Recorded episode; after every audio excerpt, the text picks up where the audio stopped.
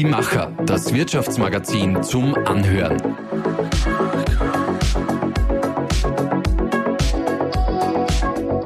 Und hier ist dein Host Melanie Kashofer. Über 60 Jahre Erfahrung in der Flachglasverarbeitung und Veredelung. Mehr als 20 Standorte, über 1000 Beschäftigte weltweit und eine Exportquote von über 90 Prozent. Das ist Lisets. Themen wie digitale Transformation und New Work sind für das Unternehmen von großer Bedeutung. Anfang 2022 investierte Lisets Austria beispielsweise in die Standortentwicklung in Seitenstetten. Dabei wird nicht nur das Arbeitsumfeld modernisiert, sondern auch zusätzliche Arbeitsplätze geschaffen. Mir gegenüber sitzt Gottfried Brunbauer, Geschäftsführer der Lisets Gruppe. Wir werden uns über die Herausforderungen und Stärken des Unternehmens unterhalten und auch einen Blick in die Zukunft wagen. Herr Brunbauer, ich freue mich sehr, dass Sie heute bei unserem Podcast zu Gast sind. Vielen Dank, freut mich auch, ja. Ja, es ist Dienstagmorgen. Wir sitzen hier jetzt im Standort in Seitenstetten in Niederösterreich. Und am Weg hier, hier rein habe ich schon gesehen, die Baustelle läuft. Es wird fleißig am Engineering Center gebaut. Was ist denn so Ihr erster Gedanke, wenn Sie hier jetzt den Standort betreten morgens? Ähm, gute Frage. Meistens sind es verschiedene Dinge, die halt im Lauf des Tages so auf mich zukommen werden, die mich gedanklich beschäftigen am Morgen. Äh, aber grundsätzlich natürlich auch Themen äh, der generellen Unternehmensentwicklung, Sie haben es angesprochen. Äh, wir sind momentan auch dabei, den Standort auszubauen, verschiedene Dinge zu investieren und halt auch sicherzustellen, dass die Investitionen in die richtige Richtung gehen und halt auch dann am Ende den Nutzen bringen, den wir davon erwarten. Mhm. Ich habe es Ihnen vorher angekündigt, wir starten unseren Podcast mit einem kurzen Wordrap. Das sind Satzanfänge, die Sie gerne dann vervollständigen.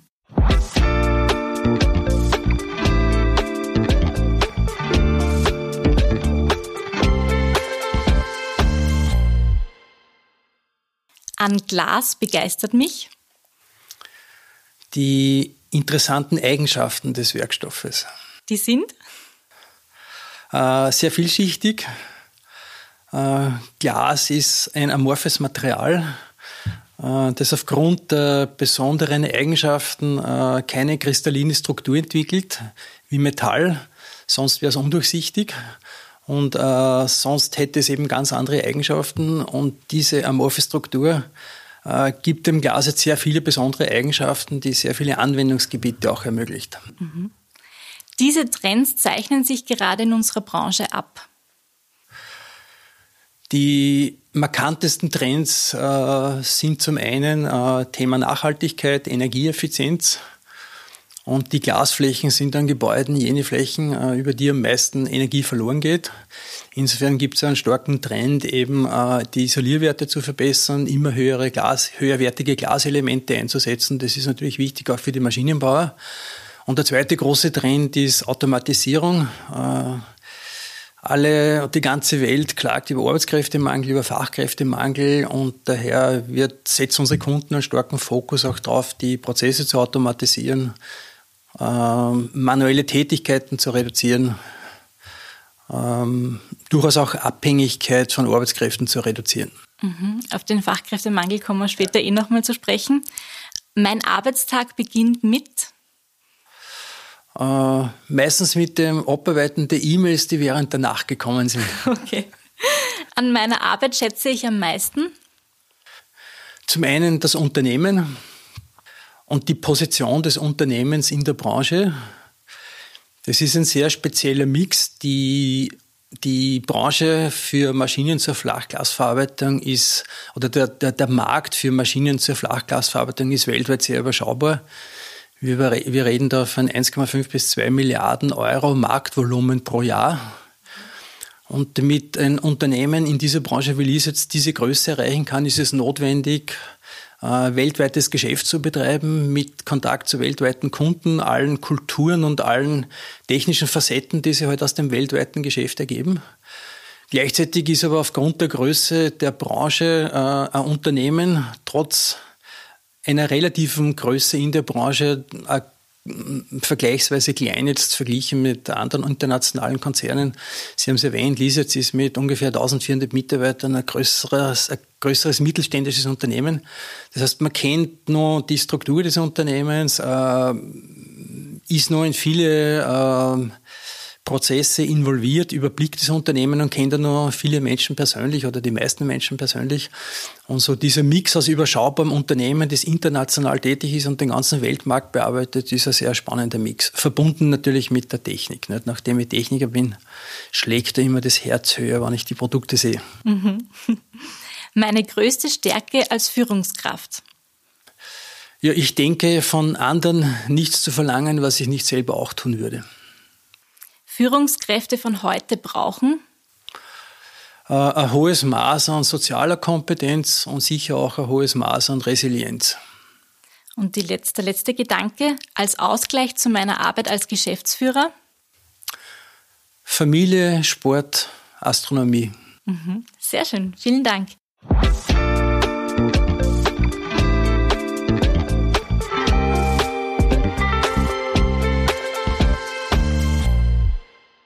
Ja, zu Beginn des Podcasts würde ich gerne mit Ihnen einmal einen Blick in die Vergangenheit wagen. Äh, Lisitz wurde ja 1961 gegründet.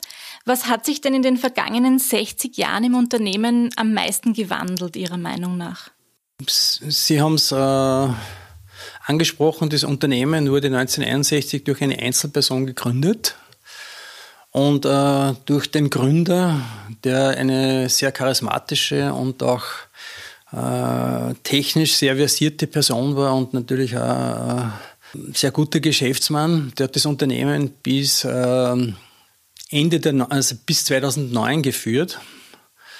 Und äh, in der Zeit hat das Unternehmen halt eine sehr kontinuierliche Entwicklung genommen, fokussiert auf diese Einzelperson. Lisitz hat sich in der Zeit zum äh, führenden Unternehmen in der Branche entwickelt. Und äh, 2009 ist eben der Eigentümer und Firmengründer verstorben. Und dort hat dann eine doch sehr intensive Transformationsphase begonnen, wie es halt äh, in vielen Unternehmen ist, die durch eine Einzelperson gegründet und aufgebaut wurden. Vom Eigentümer geführten Unternehmen, das sehr stark auf eine Einzelperson ausgerichtet ist, zum Management geführten Unternehmen. Das war durchaus auch keine einfache Phase für das Unternehmen. Äh, Organisationsstrukturen aufzubauen, Prozessstrukturen aufzubauen und äh, eben halt die Grundlage zu schaffen, äh, das Unternehmen auch durchaus, würde man sagen, nach objektiven Kriterien zu führen. Wie gesagt, die Einzelperson, äh, wenn es das eigene Geld ist und das eigene Vermögen, kann halt wirklich aus dem, durchaus auch unternehmerisch entscheiden, aus dem Bauch heraus. Das ist halt in einem managementgeführten oder in einem managergeführten Unternehmen nicht mehr in der Form möglich. Und äh, war durchaus eine schwierige Zeit für das Unternehmen. Ich würde mal sagen, die äh, sicher acht bis zehn Jahre gedauert hat. Äh, Lisitz hat sich in der Zeit halt dann zum Industriebetrieb entwickelt. Äh, ich würde durchaus sagen, zum modernen Industriebetrieb. Und wichtig war halt dann, äh, auf dieser Basis auch eine neue Identität zu finden äh, und eine neue Position im Markt zu finden. Das ist in den, da ist in den letzten Jahren sicher vieles gelungen. Man heute ist Lisets äh, nach wie vor äh, führend in der Branche, vielleicht sogar äh, in einer noch stärkeren Position äh, als vor einigen Jahren, äh, aber halt auf Basis einer völlig anderen Unternehmensstruktur. Mhm. Wie ist es denn gelungen, dann diese Identität neu zu entwickeln? Zum einen ist es wichtig, halt bestimmte Werte zu wahren, die immer noch im Unternehmen und in den Menschen drinstecken und die den Mitarbeiterinnen und Mitarbeitern auch wichtig sind. Äh, auf der anderen Seite aber trotzdem halt eine neue Identität zu finden, weil so die Einzelperson als äh, Eigentümer und als zentrale Bezugsperson für die Organisation halt einfach nicht mehr da ist. Und äh, das war irgendwie der Spagat. Äh, wir haben das dadurch geschafft, dass wir halt vor einigen Jahren begonnen haben, auch gemeinsam in der Führungsmannschaft äh, halt ein Bild zu skizzieren, äh, was denn so die zentralen Werte sind, die uns als Unternehmen leiten, die uns als Organisation leiten. Haben dazu auch einen intensiven Dialog mit Kunden geführt, um zu sehen, wie nimmt denn die Außenwelt das Unternehmen wahr wo sieht die Außenwelt Stärken, wo sieht die Außenwelt durchaus auch Entwicklungsbedarf und haben aus dem dann, äh, wie es wir intern nennen, halt einen Markenkern geformt, der beschreibt, wie wir uns wünschen, dass Lisets als Unternehmen gesehen wird oder dass wir gesehen werden, wenn wir zum Beispiel Einzelperson wären, welche Eigenschaften äh, wir uns wünschen würden, dass dem Unternehmen zugeschrieben werden, die aber gleichzeitig natürlich auch intern handlungsleitend sind für die Entwicklung der Organisation und äh, für all das, was wir im täglichen Geschäft tun. Und mein Geschäftsführerkollege und ich, wir kommunizieren die zentralen Werte dieses Markenkerns seit Jahren, mindestens viermal im Jahr direkt an die Mannschaft. Und inzwischen äh, ist das unseres Erachtens schon zu so einem, äh, zu einem sehr intensiven Leitfaden auch geworden für die Mitarbeiterinnen und Mitarbeiter. Und das ist äh, für uns irgendwo auch die neue Identität, die wir gefunden haben äh, in unserer Position in der Branche, im äh, wie wir unser Geschäft betreiben und halt auch im, im täglichen Tun. Mhm. Und welche Eigenschaften sind das dann in diesem Kern, den Sie da ähm, festgelegt haben? Ja, die zentralen Eigenschaften sind äh, Verlässlichkeit, Kompetenz und äh, Innovation. Mhm. Sie selbst sind ja seit 2017 beim Unternehmen. Genau. Ähm, welche Schwerpunkte haben Sie denn am Anfang Ihrer Geschäftsführungstätigkeit gesetzt und wie bewerten Sie diese jetzt rückblickend? Das ist insofern, äh, es ist keine schwierige Frage. Äh, äh, ich bin immer ein bisschen vorsichtig mit, äh, mit, mit Aussagen zu diesem Thema. Wenn man neu in ein Unternehmen kommt, dann äh, beobachtet man mal und äh, versucht das alles zu verstehen, was da passiert. Und klar, da gibt es Dinge, die man die man befürwortet oder die nach der eigenen Einschätzung halt richtig sind. Und es gibt dann auch immer wieder Dinge, wo man den Eindruck hat oder wo die Einschätzung entsteht, das bewegt sich nicht in die richtige Richtung. Klar, äh, wobei das wurde halt von jemand anderem gestaltet, nicht von einem selbst. Und es ist immer schwierig, über das zu urteilen, was andere tun, weil es ja trotzdem keine absolute, wie soll ich sagen, äh, es gibt keine absoluten Maßstäbe. Nicht? Aber nichtsdestotrotz, um auf Ihre Frage zu antworten, mein Eindruck war, dass Lisitz äh, aufgrund der Entwicklung, die in den Jahren davor passiert sind, eine zu komplexe Struktur entwickelt hat, die halt Entscheidungsvorgänge langsam, intransparent, schwierig macht äh, und dadurch in einem gewissen Maß halt auch den äh, Kundenfokus verloren hat, der in, im, im Maschinen- und Anlagenbau halt extrem wichtig ist. Wir stellen Maschinen her, mit denen die Kunden ihr Geld verdienen oder dann ihr Geld verdienen, wenn die Maschinen halt problemlos laufen. Und daher ist halt Kundenfokus und Fokus halt auf die äh, Qualität und Zuverlässigkeit der Produkte und Leistungen der zentrale Punkt. Und insofern waren die die gravierendsten Veränderungen waren halt eine Vereinfachung der Struktur, Strukturen zurückbauen, äh, Bereiche zusammenlegen, äh, Funktionen zu integrieren und durchaus auch das Führungsteam deutlich zu reduzieren, um halt die Organisation wieder schlanker, äh, transparenter und agiler zu machen. Das war ein ganz zentrales Thema. Weitere Punkte waren, ähm, in unserem Geschäft gibt es immer wieder mal natürlich auch gewisse Schwächen in den Produkten. Es gibt immer wieder mal Kundenprojekte, die nicht ganz nach Plan verlaufen. Äh, und da ist halt wichtig, würde man sagen, sich diesen Dingen halt den notwendigen Fokus zu widmen. Wir haben dann einen äh, Schwerpunkt drauf gelegt, einfach auch gewisse Schwächen, die wir noch gekannt haben in den Produkten, halt schnell und nachhaltig zu beseitigen beziehungsweise äh, einen anderen Umgang mit Kundenprojekten zu entwickeln, wann einmal was nicht nach Plan läuft und halt äh, nicht zu versuchen, die Situation irgendwie zu umschiffen, sondern halt einfach auch äh, uns dem zu stellen und zu sagen, okay, da ist etwas nicht optimal gelaufen, wir nehmen das zur Kenntnis und bringen das in Ordnung, dass der Weg wieder frei ist für die Zukunft. Und äh, dieses, so diese Änderung im Herangehen zu entwickeln, und äh, wenn man die Auftragsentwicklung anschaut und die Umsatzentwicklung und auch die wirtschaftliche Entwicklung des Unternehmens und durchaus auch die Kundenrückmeldungen, die wir erhalten, dann würde ich mal sagen, äh, wenn ich es mal in aller Bescheidenheit ausdrücke, war nicht alles falsch davon. Ja, jetzt wissen wir ja, dass die Wirtschaft in den letzten Jahren vor großen Herausforderungen gestanden ist. Wie würden Sie denn sagen, ist Lisetz äh, durch die Krisen gekommen und waren diese vielleicht auch ein Anstoß für Veränderungen in gewissen Bereichen? Na, begonnen hat es ja mit Corona im März 2020. Äh, das ist ja dann mehr oder weniger nahtlos übergegangen 2021 in diese ganze weltweite äh, Lieferkettenproblematik. Ja, und begleitet halt durch das ganze Thema Arbeitskräfteverfügbarkeit und so weiter. Summa summarum sind wir sehr gut durch diese Probleme gekommen. Es hat jetzt auch keine zusätzlichen Veränderungen ausgelöst. Äh, ich habe es angesprochen oder ich habe es vorher geschildert. Äh, wir waren gerade mitten in dem Veränderungsprozess, den ich beschrieben habe, äh, als dann Corona gekommen ist. Es hat gewisse Dinge vielleicht beschleunigt, die wir ohnehin vorgehabt hätten oder hätten tun müssen. Es hat aber jetzt keine zusätzlichen substanziellen Veränderungen ausgelöst, die wir nicht geplant gehabt hätten. Äh, man, Corona war schwierig, äh, gerade im Investitionsgüterbereich. Äh, was Unternehmen zuerst tun, wenn die Aussichten unsicher sind, sie lassen das Cash im Unternehmen und investieren nichts. Das haben auch unsere Kunden gemacht, damit ist natürlich der Auftragseingang in kurzer Zeit einmal massiv eingebrochen und es war natürlich sehr unsicher, wie es weitergeht.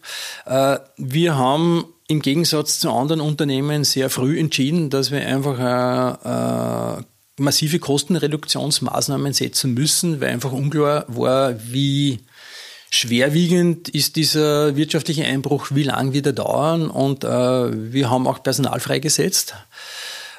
Das hat aber dazu geführt, dass wir trotz des massiven Einbruchs äh, im Jahr 2020 zumindest ein leicht positives Ergebnis erwirtschaftet haben und die, die kontinuierliche Transformation damit auch nicht unterbrochen haben des Unternehmens, was jetzt einfach auch, äh, die Stärkung der wirtschaftlichen Basis und die Weiterentwicklung betrifft.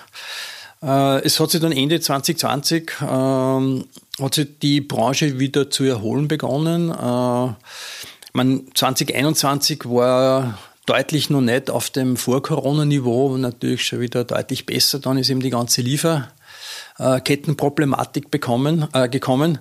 Wir haben dann dort für uns eine sehr klare Strategie entwickelt, wie wir damit umgehen. Äh, die hat uns sehr gut durch diese Phase gebracht, äh, besser als manche unserer Mitbewerber, beziehungsweise besser als manche äh, Maschinenbauunternehmen in anderen Branchen und hat uns ermöglicht, äh, wieder deutlich Fahrt aufzunehmen. 2022 war ein sehr gutes Jahr. Äh, zwar noch nicht zurück zur Normalität, aber wie gesagt, so aufgrund äh, der Strategie, die wir äh, bezüglich dieser ganzen Lieferproblematik, Lieferkettenproblematik eingeschlagen haben, haben das Jahr 2022 sehr gut bewältigt. Ja, und äh, auf das Thema kommen wir noch. Äh, wir arbeiten auch intensiv dran, was das Image und die Wahrnehmung von Lisitz als äh, Arbeitgeber betrifft. Und grundsätzlich ist es uns auch recht gut gelungen, die Ressourcen zu akquirieren und die Mitarbeiterinnen und Mitarbeiter zu finden, die wir brauchen, um unser Geschäft zu entwickeln. Mhm. Genau, da kommen wir später dann nochmal drauf zurück. Aber wenn wir jetzt in die Gegenwart blicken, Jahr 2023, was sind denn jetzt die größten Stärken des Unternehmens Ihrer Meinung nach? Die Stärken haben sich nicht erst im Jetzt gebildet. Die Stärken liegen auf zwei Gebieten. Das eine ist so, äh, ich würde sagen, Kultur und Selbstverständnis. Wir haben das zum Teil schon angesprochen. Ich sage auch, wenn das Unternehmen äh, über die Jahrzehnte durchaus eine äh, Veränderungen der Transformation durchlaufen hat und auch schwierige Phasen dabei waren. Meine, was noch sehr stark im Unternehmen trotzdem drinnen steckt, ist so äh, dieses Familiengefühl, aber jetzt liest jetzt kein klassisches Familienunternehmen mehr ist. Aber viele haben den Firmengründern, den Eigentümer noch persönlich gekannt. Äh, und das prägt schon die Kultur, das hat sich ja über die Generationen äh, erhalten und übertragen. Und das führt schon zu einem starken Teamgeist, zu einem starken Zusammengehörigkeitsgefühl, auch zu einer starken gegenseitigen Unterstützung. Und halt auch dazu, äh, wie gesagt, es gibt immer wieder mal Dinge, die nicht ganz nach Plan laufen, aber dass dann halt alle äh, so Schulter an Schulter stehen, anpacken und das Problem lösen. Ähm, das ist das, so das Kulturelle. Das andere ist natürlich die, das Inhaltliche, die Position des Unternehmens. Und äh, Lisitz hat er gemeinsam mit einem, mit einem Wettbewerber in Deutschland so in den 60er Jahren begonnen, die Flachgasverarbeitung zu industrialisieren. Es hat er davor diese Art von technischen Lösungen und Produkten nicht gegeben. Und äh, damit hat sich Lies jetzt natürlich schon sehr äh, äh, starke Position auch in der Branche aufgebaut. Und die markantesten ähm, Aspekte dabei sind, äh, dass Lies jetzt das einzige Unternehmen in der Branche ist, das eben äh, das gesamte Produkt- und Leistungsportfolio für die äh, Flachgasverarbeitung bietet. Wir nennen das One-Stop-Shop. Also bei uns bekommt man so von der Lagerlogistik bis zur Versandlogistik der fertigen Produkte inklusive Software alles aus einer Hand. Aufgrund dessen, aufgrund unseres Leistungsportfolios äh, sind wir auch jener Player in der Branche, ähm, wenn es darum geht, halt Glasverarbeitungen auf die grüne Wiese zu bauen, die das wirklich komplett abdecken können. Äh, mit eigener Erfahrung und äh, mit dem eigenen Leistungsportfolio von der Planung bis zur Umsetzung äh, inklusive Inbetriebnahme.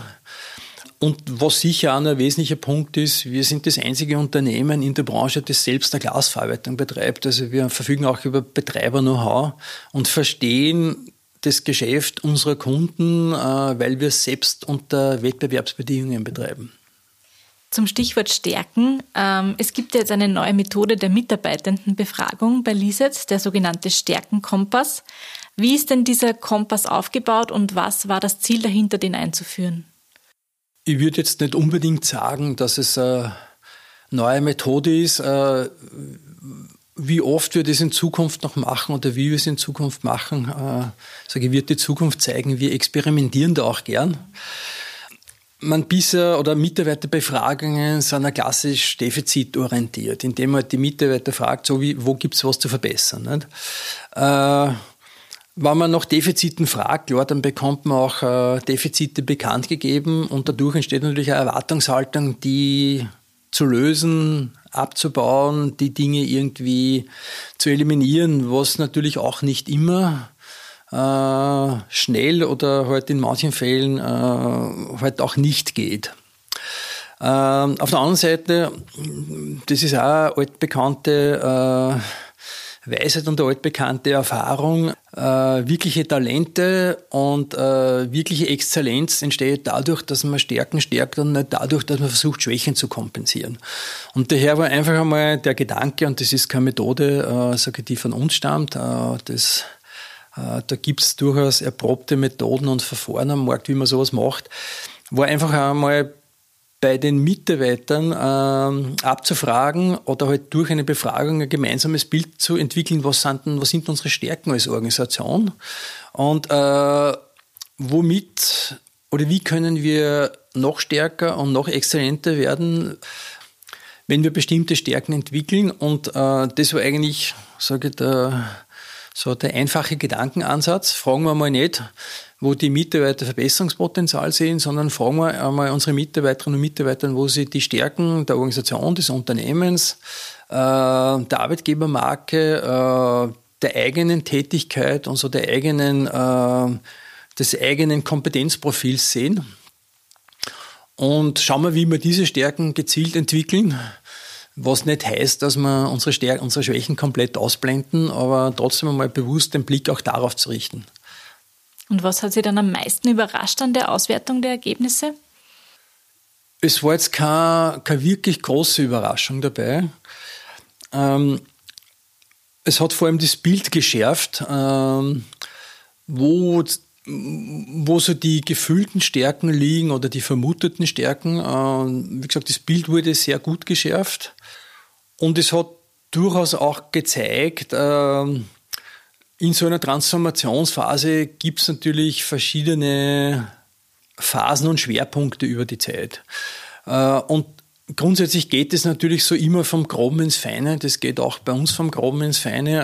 Äh, zuerst einmal die strukturellen Dinge, äh, die Organisation, die Prozesse, gewisse Leitbilder zu schaffen. Wir haben vorhin schon den Stärkenkompass angesprochen. Dazu gehören auch Führungsgrundsätze, Strategie und geht natürlich dann mehr und mehr ins Feine, das wirklich äh, bis in die bis in die persönliche Ebene der Mitarbeiter auszugestalten.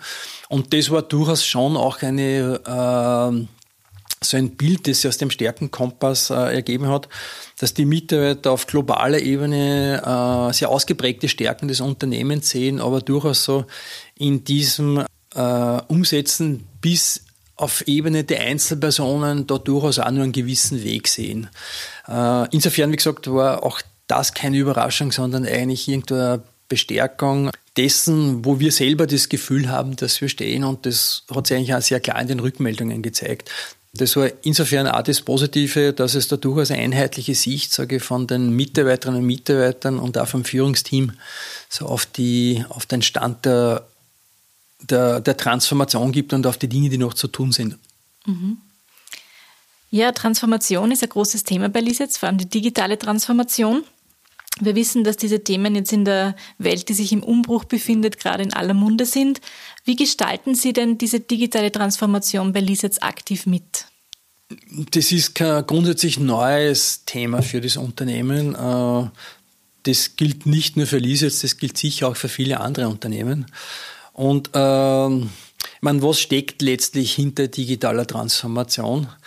egal welchen Lebensbereich wir anschauen, und das gilt natürlich ganz besonders auch für industrielle Prozesse oder für industrielle Produkte, äh, dort entstehen Daten. Äh, Maschinen liefern Zustandsdaten, Maschinen liefern Prozessdaten, Software besteht ja darin, dass sie Daten verarbeitet. Und äh, die Daten kann man natürlich für verschiedenste Zwecke nutzen. Äh, das ist bisher in der Vergangenheit äh, sehr unterschiedlich geschehen, vielfach einfach nur reaktiv. Ne? Die Daten waren da und wenn es irgendein Problem gegeben hat, dann haben wir halt einmal in die Daten reingeschaut, um vielleicht in den Daten zu sehen, wo denn die Ursache sein könnte. Äh, man kann aber mit Daten sehr viel mehr machen. Äh, man kann natürlich die Daten aktiv dafür nutzen, insbesondere an, an Mehrnutzen für die Kunden zu generieren, indem halt die Prozesse effizienter laufen, indem Maschinen besser verfügbar sind, indem die Qualität des erzeugten Produktes besser oder stabiler ist und all diese Dinge. Äh, man kann die Daten natürlich auch dafür nutzen, äh, durchaus auch vorbeugend oder vorausschauend schon gewisse Dinge zu tun. Äh, Stichwort äh, Condition-Based Predictive Maintenance, um zu schauen, wo bahnen sich denn mögliche Probleme an und schon zu reagieren, bevor die Probleme überhaupt auftreten. Halt auch wieder im Sinne des Kundennutzens, dass die äh, Maschinenverfügbarkeit besser ist, ungeplante Stillstände entfallen bis hin zur, zur Optimierung der eigenen Geschäftstätigkeit, die ja auch äh, sehr viel datenbasiert ist. Und digitale Transformation besteht für uns primär darin, äh, halt diese Daten vielleicht noch besser zu strukturieren, zu vervollständigen und vor allem auch proaktiv zu nutzen. Im Sinne, äh, wie gesagt, unseres Kundennutzens, aber auch im Sinne der Entwicklung unseres Geschäftsmodells, indem es vielleicht äh, völlig neue, indem wir unser Geschäftsmodell heute halt auch um völlig neue Geschäfte ergänzen. Mhm. Sie haben ja da eine eigene Abteilung auch im Unternehmen, die Future Farm. Äh, womit beschäftigt sich denn diese Abteilung mit welchen Themen? Nachdem das Thema ja grundsätzlich nicht neu ist für Lisitz und wie gesagt auch wie auch für andere Unternehmen, hat es bei uns natürlich im Haus verschiedenste Funktionen gegeben, die sich mit dem Thema beschäftigt haben. Wir haben natürlich unsere eigene IT-Abteilung im Haus. Äh, und äh, nachdem wir ja nicht nur Maschinen entwickeln, sondern auch Software, haben wir natürlich äh, Produktmanagement für die Maschinenentwicklung, aber auch für die Software. Wir haben äh, durchaus ein großes Engineering-Team für die Entwicklung dieser Dinge.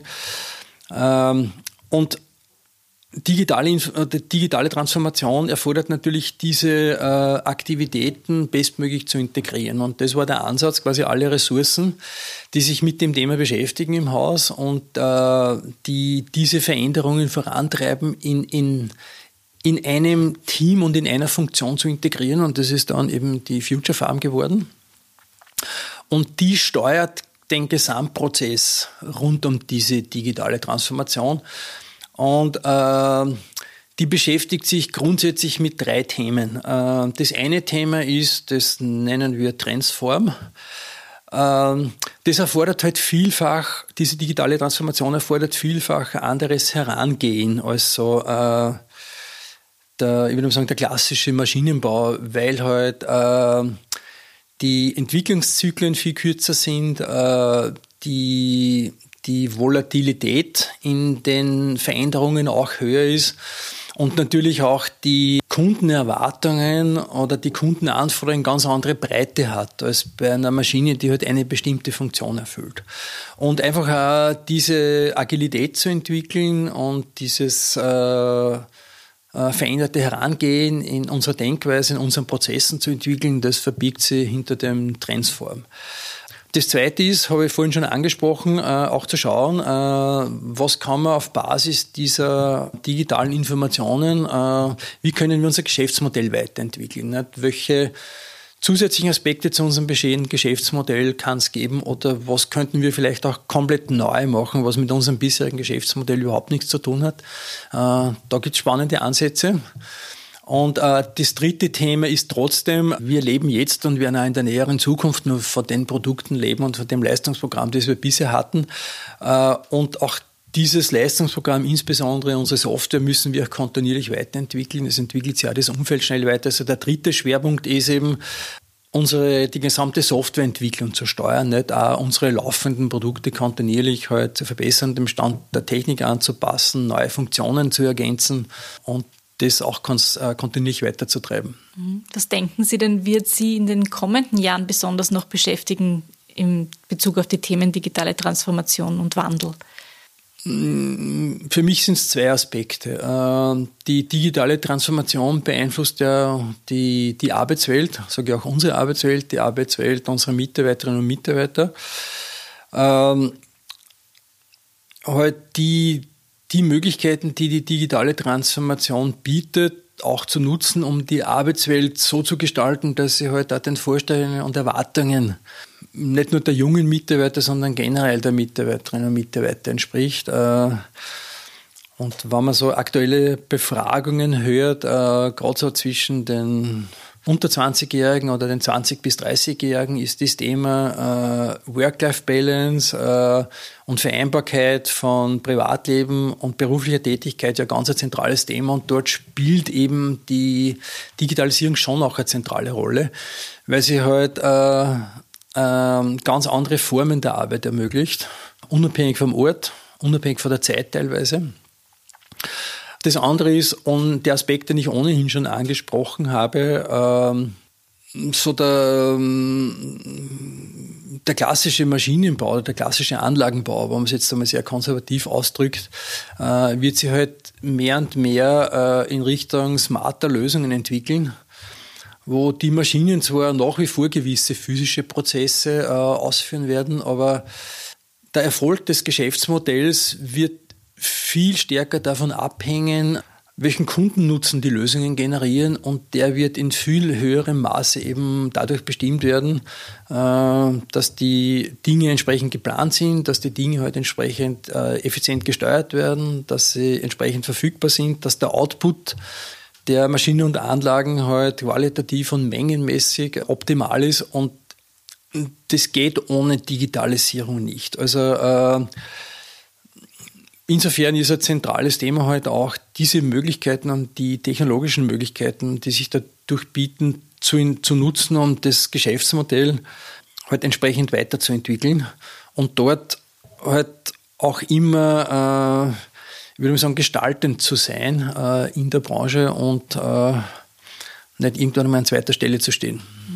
Gestaltend sind Sie jetzt auch ähm, beim Bürogebäude. Ich habe es in der Anmoderation schon angesprochen. Mhm.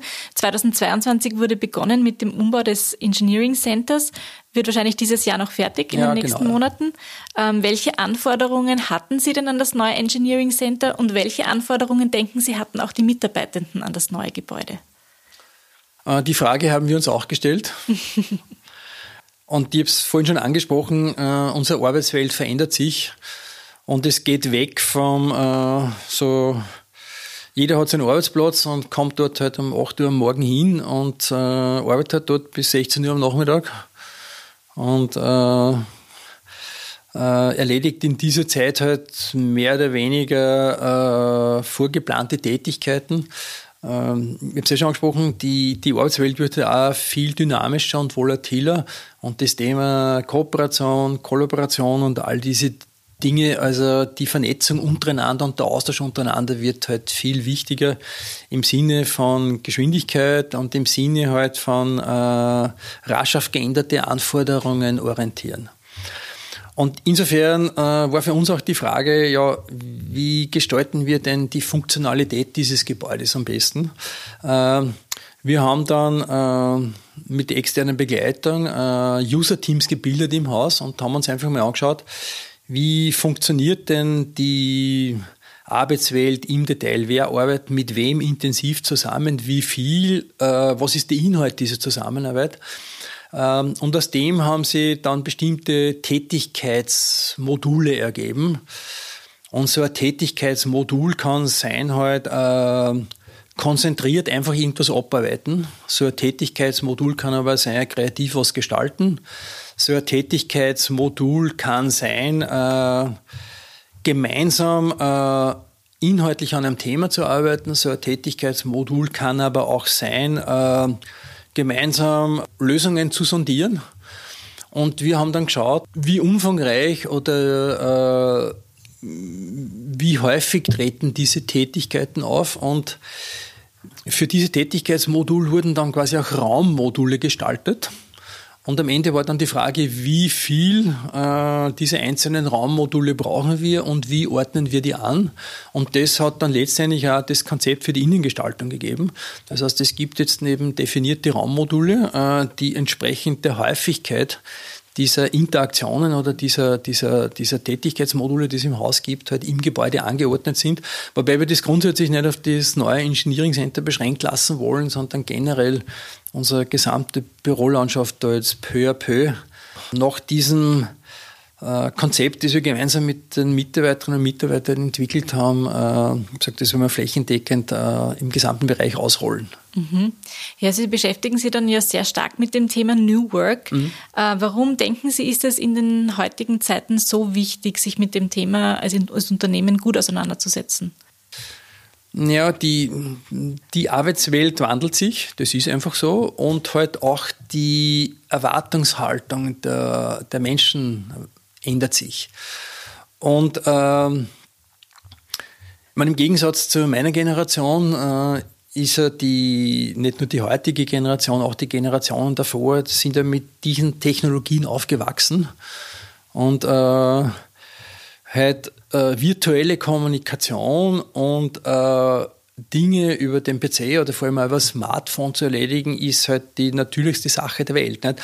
Und daher ist natürlich auch die Erwartungshaltung, äh, dass sich das in der Arbeitswelt irgendwo abbildet und dass man die Tätigkeiten äh, irgendwo gezwungenermaßen an einem Ort machen muss, die man vielleicht auch ganz anders, vielleicht sogar einfacher und effizienter erledigen könnte. Und sag, diese, diese Erwartungshaltung ist da und diese Veränderung passiert. Und äh, wir haben es ja schon ein paar Mal angesprochen, nachdem ja äh, durchaus ein gewisser Wettbewerb um Talente herrscht, nicht, ist es halt für jedes Unternehmen wichtig, zum einen ähm, halt Rahmenbedingungen der Arbeitswelt zu bieten, die attraktiv ist für die Mitarbeiterinnen und Mitarbeiter, vor allem auch für junge Menschen, da gehören diese Dinge dazu, aber auch durchaus auch die, die Möglichkeiten im Sinn des Unternehmens zu nutzen, die da drinnen stehen, dass man halt äh, Arbeit flexibilisiert, dass man Vernetzung fördert und all diese Dinge. Und ich sage, das ist halt unabdingbar, uns mit dem Thema zu beschäftigen. Mhm. Ein großes Thema, was Sie auch ähm, beschäftigt bei Lisitz, ist das Thema Ausbildung. Mhm. Äh, Sie investieren da auch sehr viel und zum Beispiel arbeiten Sie mit der internationalen Programmierschule 42 Vienna zusammen, die eine IT-Ausbildung für Coding-Talente fördert. Mhm. Ähm, was wünschen und was erhoffen Sie sich denn von dieser Zusammenarbeit? Ich habe es schon erwähnt, für uns ist natürlich äh, Softwareentwicklung ein sehr zentrales Thema. Jetzt nicht nur im Sinne der Maschinensteuerung, ich habe es vorhin erwähnt, wir bieten auch Branchenlösungen äh, für Glasverarbeitungssoftware von der Auftragserfassung über die ganze äh, Produktionsplanung, Produktionssteuerung und insofern ist Software bereits heute, aber möglicherweise im Sinne zukünftiger Geschäftsfelder noch viel mehr ein zentrales Thema. Und klar, und dafür braucht es halt äh, Menschen, die Programme, die Software entwickeln können. Äh, und gerade in dem Bereich ist der Arbeitsmarkt ja ziemlich leer gefegt. Es gibt eine Reihe von, von Ausbildungswegen, äh, wobei in Österreich folgen die halt alle äh, am definierten Ausbildungsweg. Das beginnt halt mit Volksschule, Mittelschule, möglicherweise Sekundarschule und dann gibt es halt Fachhochschule oder Universitäten und dann haben wir halt einen Abschluss. Es gibt aber viele Menschen, die äh, durchaus auch das Potenzial und die, die Kompetenzen haben, Software zu entwickeln, aber die aus irgendwelchen Gründen diesen Formalausbildungsweg nicht gehen, nicht gehen können, nicht gehen wollen. Und das ist das, was uns an diesem äh, äh, Modell 42 fasziniert hat, dass damit grundsätzlich alle Menschen die Möglichkeiten haben, unabhängig von irgendwelchen formalen äh, äh, Voraussetzungen bestimmter Schulstufen äh, diesen Weg, diesen Ausbildungsweg zu gehen. Und das, wir sehen das nicht als Ersatz, sondern einfach als Ergänzung zu den bestehenden Ausbildungsmöglichkeiten.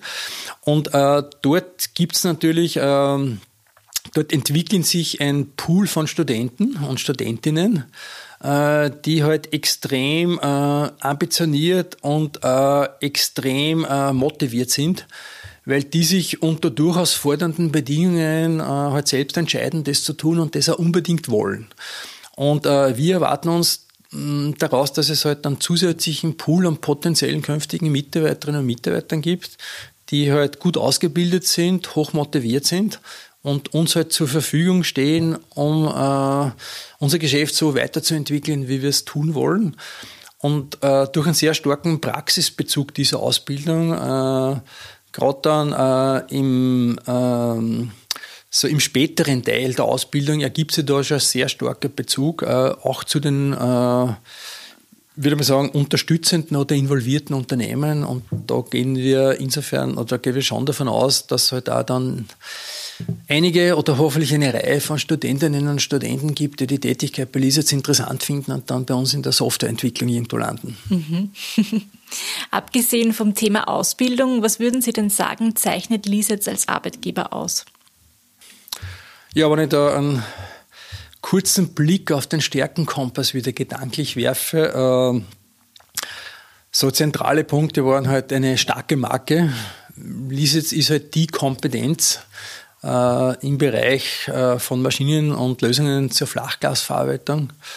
Sage, das ist ein Punkt, der macht die Mitarbeiter auch stolz. Äh, äh, hohe Kunden- und Lösungsorientierung und ein sehr starker innerer Zusammenhalt des Unternehmens äh, verbunden halt mit flexiblen Arbeitszeiten, die von den Mitarbeiterinnen und Mitarbeitern sehr geschätzt werden aber auch, äh, was ich vorher schon beschrieben habe, die Möglichkeit, wirklich weltweit tätig zu sein, äh, äh, zu Kunden rund um den Globus zu fahren und, äh, wie gesagt, nicht nur die Lisets Arbeitswelt gut kennenzulernen, sondern auch halt, äh, die Kundenwelt sehr gut kennenzulernen und halt eine abwechslungsreiche, äh, inhaltlich sehr, sehr vielschichtig angereicherte Tätigkeit zu haben.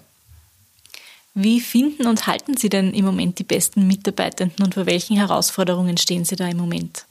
Wir finden sie, indem wir äh, heute auf allen möglichen Kanälen, äh, ich würde mal sagen, äh, senden und versuchen in Kontakt zu kommen. Äh, beginnt bei klassischen äh, Searches, bei bestimmten Aufgaben, halt sehr starkes Bespielen von sozialen Medien äh, was halt auch sehr wichtig ist, ist äh, Mundpropaganda. Wir haben auch ein Programm laufen, Mitarbeiterinnen und Mitarbeiter finden Mitarbeiterinnen und Mitarbeiter.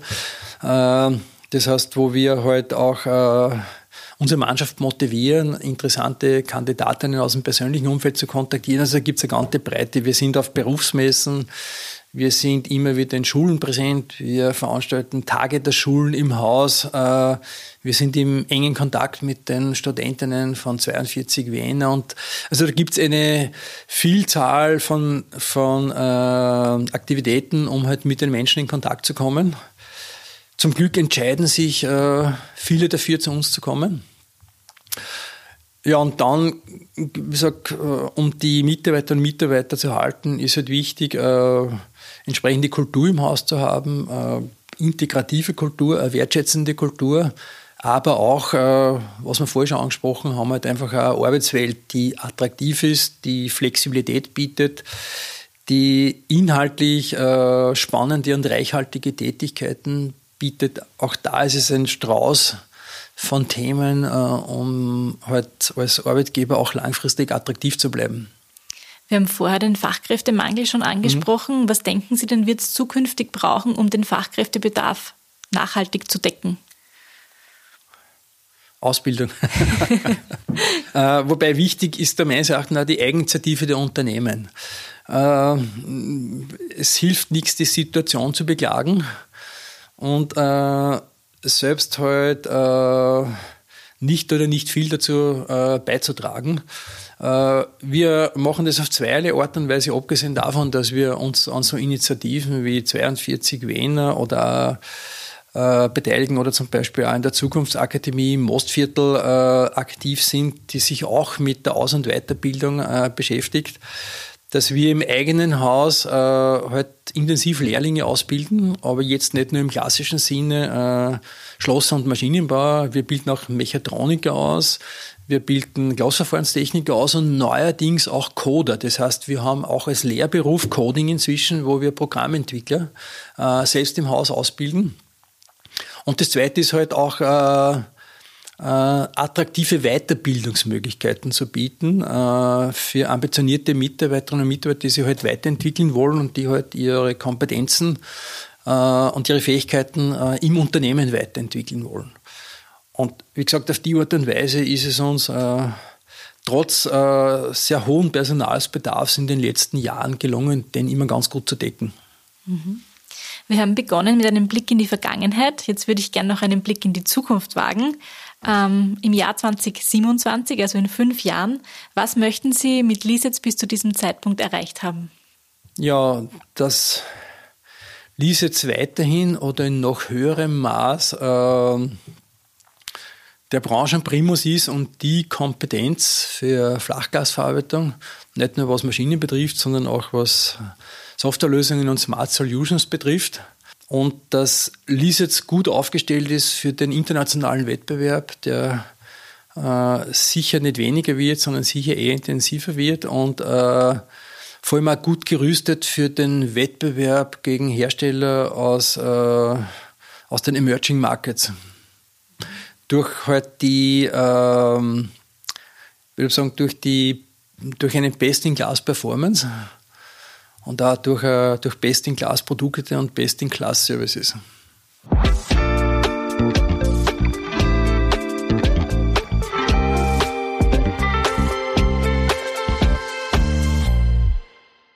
Ich habe schon angekündigt, am Ende unseres Podcasts haben wir immer ein kleines Podcast-Spiel. Sie sehen da vor Ihnen jetzt ein Gefäß, wo verschiedene Begriffe drin sind. Sie dürfen gerne einen Begriff daraus ziehen und dann unseren Hörern und Hörerinnen den Begriff so wie bei Activity umschreiben.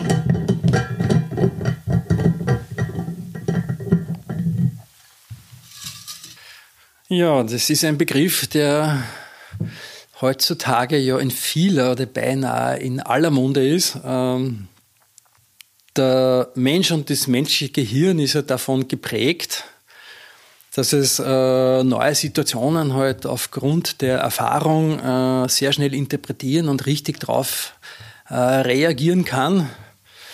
Leider kommt es ja immer vor, zum Glück in äh, sehr seltenen Fällen, dass der Mensch halt vielleicht nicht doch ganz richtig reagiert. Äh, zum anderen ist halt die Informationsverarbeitungskapazität des menschlichen Gehirns beschränkt und daher arbeitet man intensiv daran, äh, Maschinen etwas zu geben, äh, damit sie genau diese oder damit sie die Menschen darin unterstützen, eine Vielzahl von Informationen in kurzer Zeit verarbeiten zu können und die halt dann ebenfalls situationsbezogen zu interpretieren und dabei möglichst keine Fehler zu machen. Mhm. Ich habe jetzt schon einen Tipp. Schauen wir, ob es unsere Hörer und Hörerinnen auch erraten. Äh, ich sage herzlichen Dank, dass Sie sich heute Zeit genommen haben für unseren Podcast und ich wünsche Ihnen alles Gute für die Zukunft von Ihnen persönlich und auch von Lisitz. Vielen Dank für das interessante Gespräch und vielen Dank auch für die guten Wünsche.